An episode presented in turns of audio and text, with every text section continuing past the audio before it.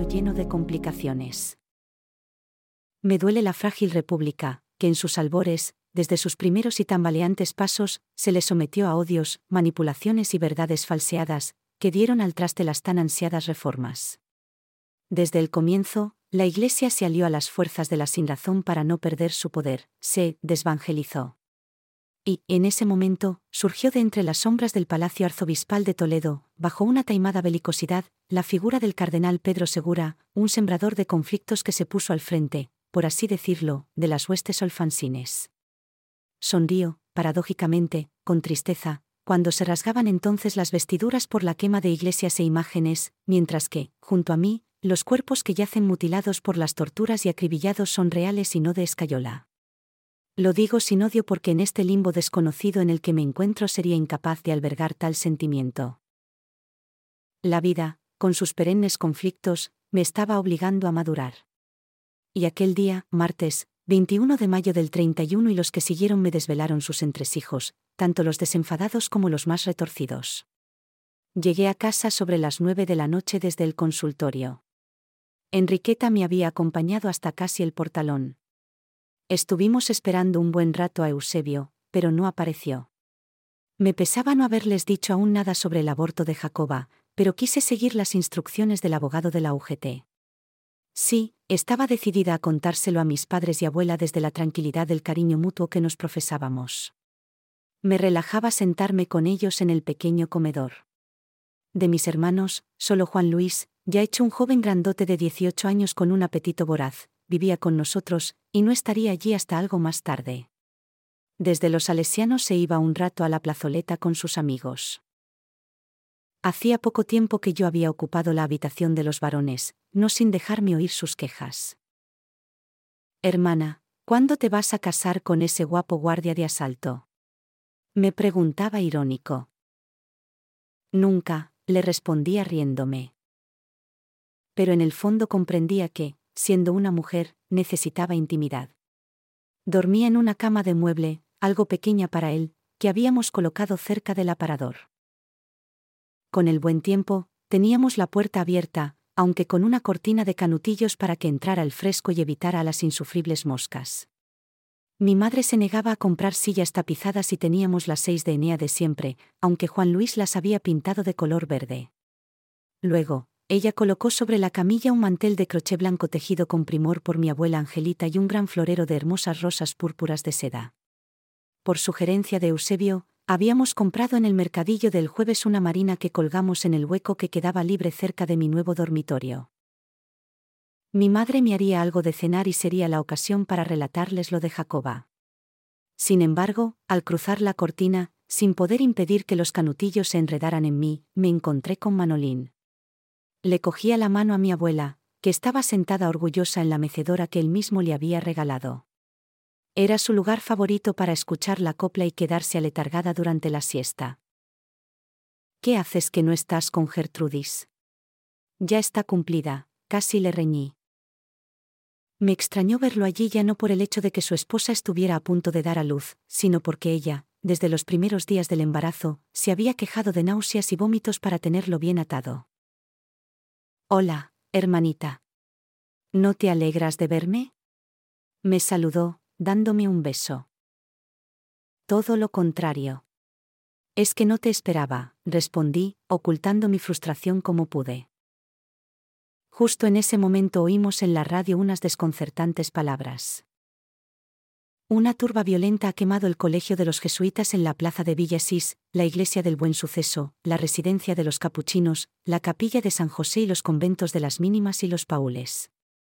También ha intentado incendiar el palacio arzobispal y los conventos de San Buenaventura, San Leandro y San Juan de Dios, aunque estos incendios han sido sofocados por los bomberos ante la pasividad de muchos curiosos. La Guardia Civil impidió la quema de la iglesia de los jesuitas de la calle Trajano y la de los salesianos y las reparadoras. No ha habido desgracias personales. Los actos de Madrid han tenido eco en nuestra ciudad y se teme que sigan reproduciéndose en otras ciudades y municipios. El gobierno ha declarado el estado de guerra. Se cree que, en la capital, Azaña, se había opuesto al despliegue de las fuerzas del orden. Estas fueron sus palabras, todos los conventos de España no valen la vida de un republicano. Si sale la Guardia Civil, yo dimito. Conociendo cómo pensaba mi hermano, me percaté de que aquella noticia iba a provocar alguna tensión, ya no conmigo, que por ser mujer ni consideraba mis opiniones, sino con mi padre, un hueso duro de roer en ese sentido, ya que pertenecía a Acción Republicana de Azaña y era un ávido lector de la prensa. Y, en efecto, Manolín, no tardó en pronunciarse. Puesto que defendéis tanto al gobierno, os daréis cuenta de que no hace ni un mes que se proclamó la República y ya la Iglesia es víctima de los sindicatos y de la política de izquierdas. A esta quema de templos y conventos le seguirán saqueos y atropellos contra los sacerdotes y las personas piadosas que los frecuentan. No entiendo tanto resentimiento. Por siglos, la Iglesia ha estado con los poderosos para no perder sus privilegios. Le ha dado la espalda al obrero, afirmó mi padre con rotundidad, levantándose de su asiento alterado, y le está pasando factura. Desapruebo ese y cualquier acto violento, pero esa, turba, como ha dicho el locutor en tono despectivo, lo que destruye no son en realidad edificios o imágenes, sino símbolos religiosos de una institución que les ha oprimido por generaciones. Si respeta hospitales y escuelas públicas. Manolín, no metas a los sindicatos ni a los partidos de izquierdas en esto. No es cierto lo que dices, manifesté enfadada. Al ocurrir aquellos incidentes en otras partes de la ciudad, no nos habíamos enterado. Estaba claro por qué Eusebio no había ido a buscarme. Por otro lado, continuó mi padre, que se quedó de pie cerca de mi madre, no habían pasado dos semanas de la proclamación de la República cuando el siniestro cardenal Pedro Segura publicó una incendiaria pastoral, alabando la monarquía como la garante de la antigua tradición de fe. Desde su punto de vista, la Iglesia no ha bajado a la arena política, sino que la han arrastrado para mutilarla y despojarla. Eso es hipocresía, hijo. Mi padre, un hombre grande y de voz potente, se expresaba de una manera tan calmada y sensata, que no dejaba de admirarme. Por favor, callaos que los vecinos se van a creer que estamos peleando, rogó mi madre. La Iglesia nunca ha defendido a los pobres, afirmó mi abuela que, a sus casi 80 años, discurría bastante bien. Muy pocos son los obreros que van a misa. Alguna razón habrá. Por si no lo sabes, siguió mi padre, ayer hubo una reunión de monárquicos católicos en la sede del ABC, que provocó, en esa misma calle, como protesta, una manifestación de gente a favor de la República. Y cuando ésta se dirigía a la redacción del periódico, la contuvieron a tiros. Su director ha sido encarcelado. La policía intervino, pero ninguna de las víctimas mortales fue del bando de los católicos. Y luego se marcharon a quemar lugares religiosos. Estas acciones violentas contra la Santa Madre Iglesia, insistió mi hermano, están marcando el camino de autodestrucción del régimen republicano. Y, como hemos oído, Azaña, se negó a pararlas. Estás equivocado, Manolín. El gobierno declaró enseguida el estado de guerra y, en poco tiempo, se controló la situación en Madrid por medio del ejército y la Guardia Civil. Asimismo, ha destituido a las autoridades locales que fueron permisivas con los anticlericales. No hubo más pasividad ni impunidad, ni mucho menos complicidad, que las que le achacan los políticos y la prensa católico-monárquica. En ese instante llegó Juan Luis, a quien solo mi abuela prestó alguna atención. Pero, ¿y esas palabras de hazaña, vuestro ministro de guerra? ¿Me vas a decir que son inventadas? Preguntó mi hermano muy disgustado. No son sino infundios. Alcalá Zamora ha llamado personalmente a todos los dirigentes de los partidos, asegurando que Azaña no se opuso ni por un instante al estado de guerra. Además, el gobierno ha declarado enemigos de la República a los perturbadores, ya sean monárquicos u obreros. Y te repito que la Iglesia es una gran provocadora. Su intención es evidentemente política. Intenta parar las reformas anticlericales y con ellas las militares. Me he enterado de algo que ha sucedido, interrumpió Juan Luis. Parece ser que unos monárquicos dispararon desde un balcón de la calle Sierpes a la multitud que se dirigía a la capilla de San José, provocando el caos y enfureciéndola aún más. Mi hermano mayor se apretó las manos con fuerza e hizo unos gestos de rabia contenida que me hicieron comprender que nos habíamos convertido en sus enemigos. Nos dolía aquella actitud. Estando aún discutiendo, entró Cipriano, el suegro de Manolín. Gertrudis se ha puesto de parto. Le ocurre algo que no es normal. Mi mujer está con ella. No se preocupe. Vamos ahora mismo a auscultarla. Llevaremos el forceps por si fuese necesario. Ustedes. Algo debió oír de nuestra conversación porque me dio la impresión de que estuvo a punto de impedir que acudiéramos a asistir a su hija. Se callaría por la urgencia del caso. Entonces, mi hermano y su suegro salieron deprisa. Mi madre se agarró a mí para bajar porque veía mal, pero yo precisaba de su experiencia y, mucho más, si algo no marchaba como se esperaba. Cuando llegamos al piso de Manolín, Clemencia, muy nerviosa y molesta con nuestra presencia, apenas acertó a decir. Mi hija no se encuentra bien, y no sé si sois las más indicadas para atenderla. Conociendo a la casera, mi madre hizo como si no hubiese oído nada y auscultó a Gertrudis. Aquel era también su nieto. La fuente se ha roto antes de tiempo. exclamó. Tenemos que hacer algo enseguida. Si el parto no comienza, puede aumentar el riesgo de infección, dije alarmada. Parece, además, que se ha desprendido la placenta del útero, señaló mi madre. Puede disminuir el suministro de oxígeno al niño y provocar un fuerte sangrado. Intenté ejercer presión sobre el abdomen de Gertrudis para favorecer la expulsión del feto, pero no surtió efecto. Deberíamos buscar la ayuda de un tocólogo. Vosotras no estáis capacitadas, urgió Clemencia. Si esperamos, el niño morirá y quizás la madre, le avisé. Adelante, mamá, consuelo, animó Manolín contraviniendo a su suegra. Tengo las contracciones muy débiles, se asustó Gertrudis. El parto se está estancando, indicó mi madre, y el cuello uterino no dilata lo suficiente. Aplica el forceps, consuelo. No hay más remedio. El feto está bien encajado. Cómo orientarme hacia las zonas óseas de la pelvis de la madre y guiar cada pinza por el canal de parto con mis dedos, mientras me aseguraba de que su extremo curvo acunaba con seguridad la cabeza del bebé. Vas bien, Consuelo, me confirmó. Tiré hasta que vimos su cabecita rubia.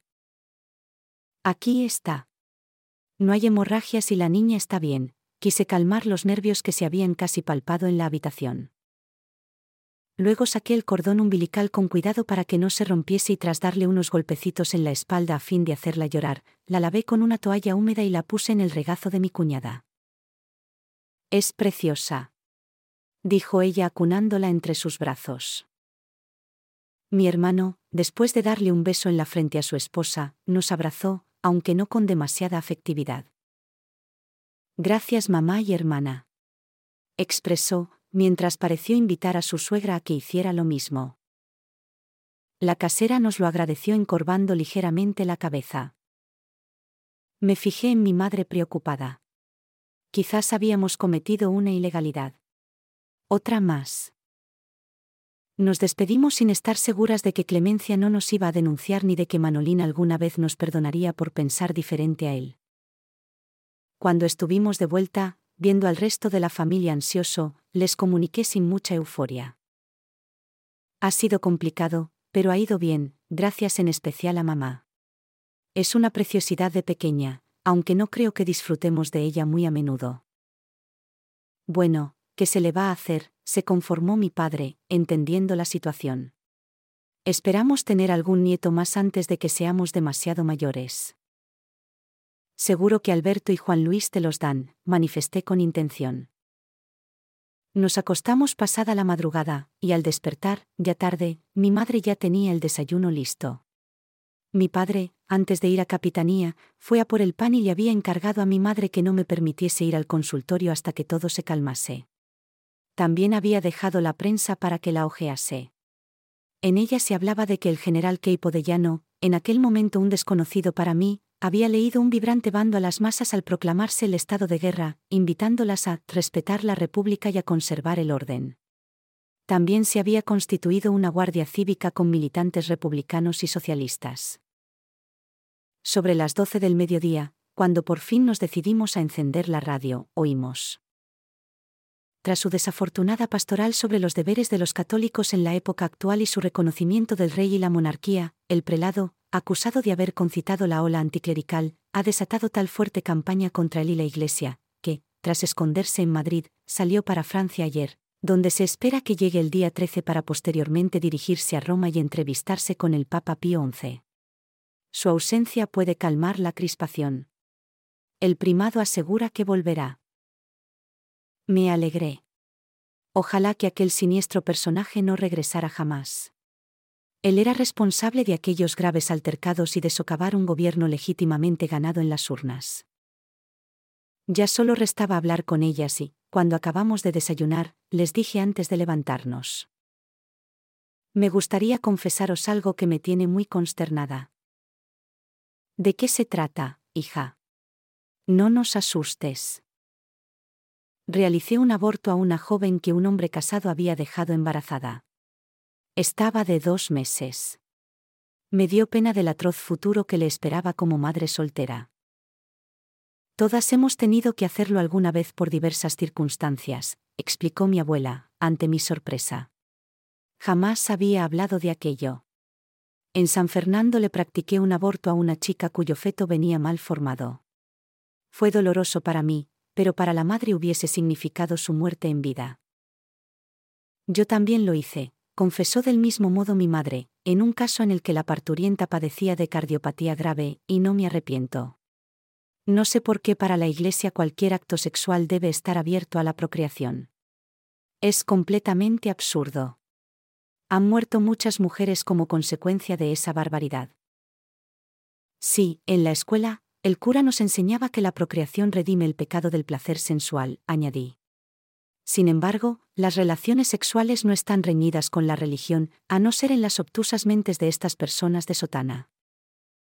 No te sientas mal por eso, Consuelo, pero has cometido un delito que esperamos no tenga consecuencias, advirtió mi madre.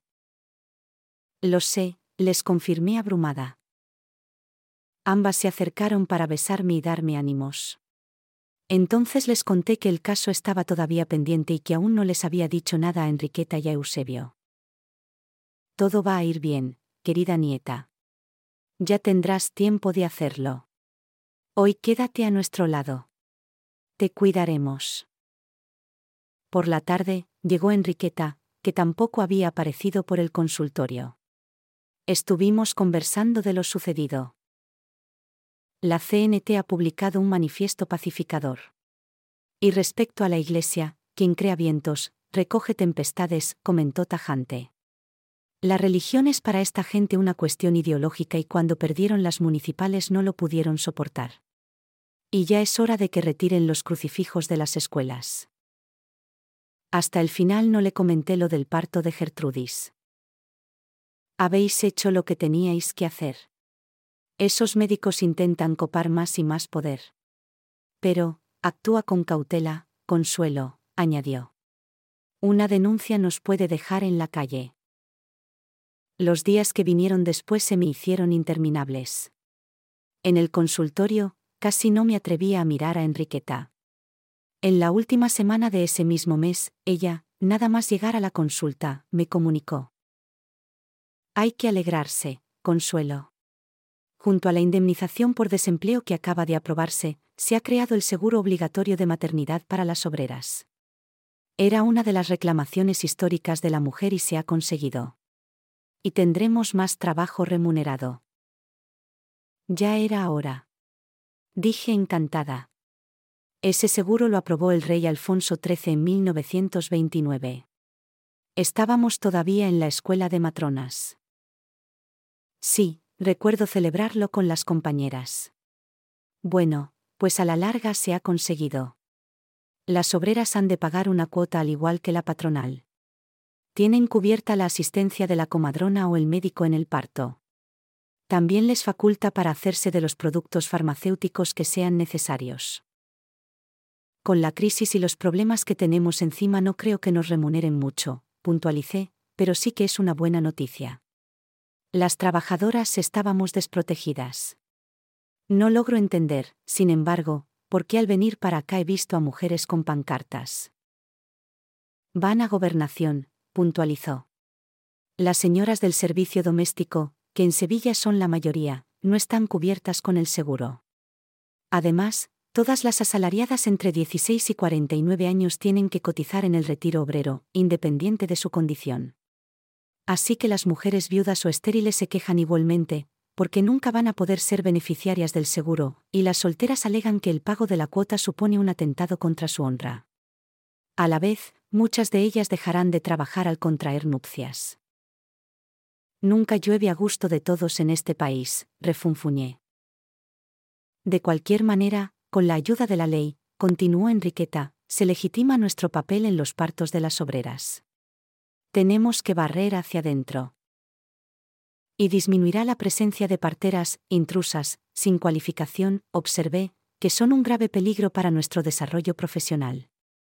No me extraña que, a pesar de esos flecos que queden sueltos, la colegiatura de Sevilla esté a favor de la nueva ley y la difundirá.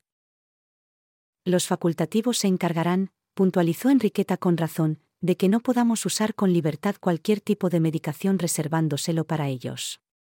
Solo nos dejan usar la ergotina y el algodón. Al menos las parturientas tendrá su ajuar, observé. Por otro lado, he leído que las trabajadoras tendrán una cartilla que les firmaremos. Después, cuando quieran pagárnoslas, cobraríamos del Instituto Nacional de Previsión unas 22 pesetas por parto, explicó mi compañera. Hasta octubre no se aplicará la ley, Enriqueta. Ya veremos. Al mencionar la ergotina recordé a Jacoba. No había recibido noticias del juzgado. Una semana después de que le dieran el alta, quedé con ellos en la cafetería Ochoa, en la calle Sierpes. Casi como delincuentes, procuramos sentarnos dentro para no ser reconocidos.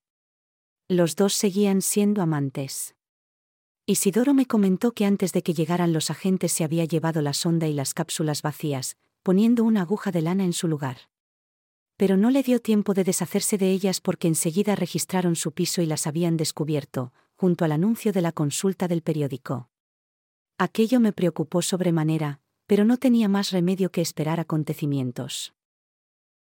Pasaba el tiempo y nuestro consultorio tenía cada vez más mujeres, la mayoría burguesas que podían costeárselo, aunque a veces atendíamos gratis si no podían abonarnos los gastos. Cada vez que sonaba el teléfono o llamaban a la puerta me sobresaltaba porque pensaba que era algún agenteo. La vida me estaba llevando por derroteros impensables. Un tarde noche del último día de mayo, mi abuela, dándose cuenta de mi angustia, me dijo. Huele los jazmines de Concha, la mujer del ferroviario. Han trepado hasta la primera planta y se asoman por el pasamano del pasillo superior. Eso hice justo en el momento en el que llegaba Eusebio, que me cogió por la cintura y me dio un tierno beso en la frente abajo. En el patio, las mujeres ya empezaban a sentarse alrededor del pozo para charlotear un rato.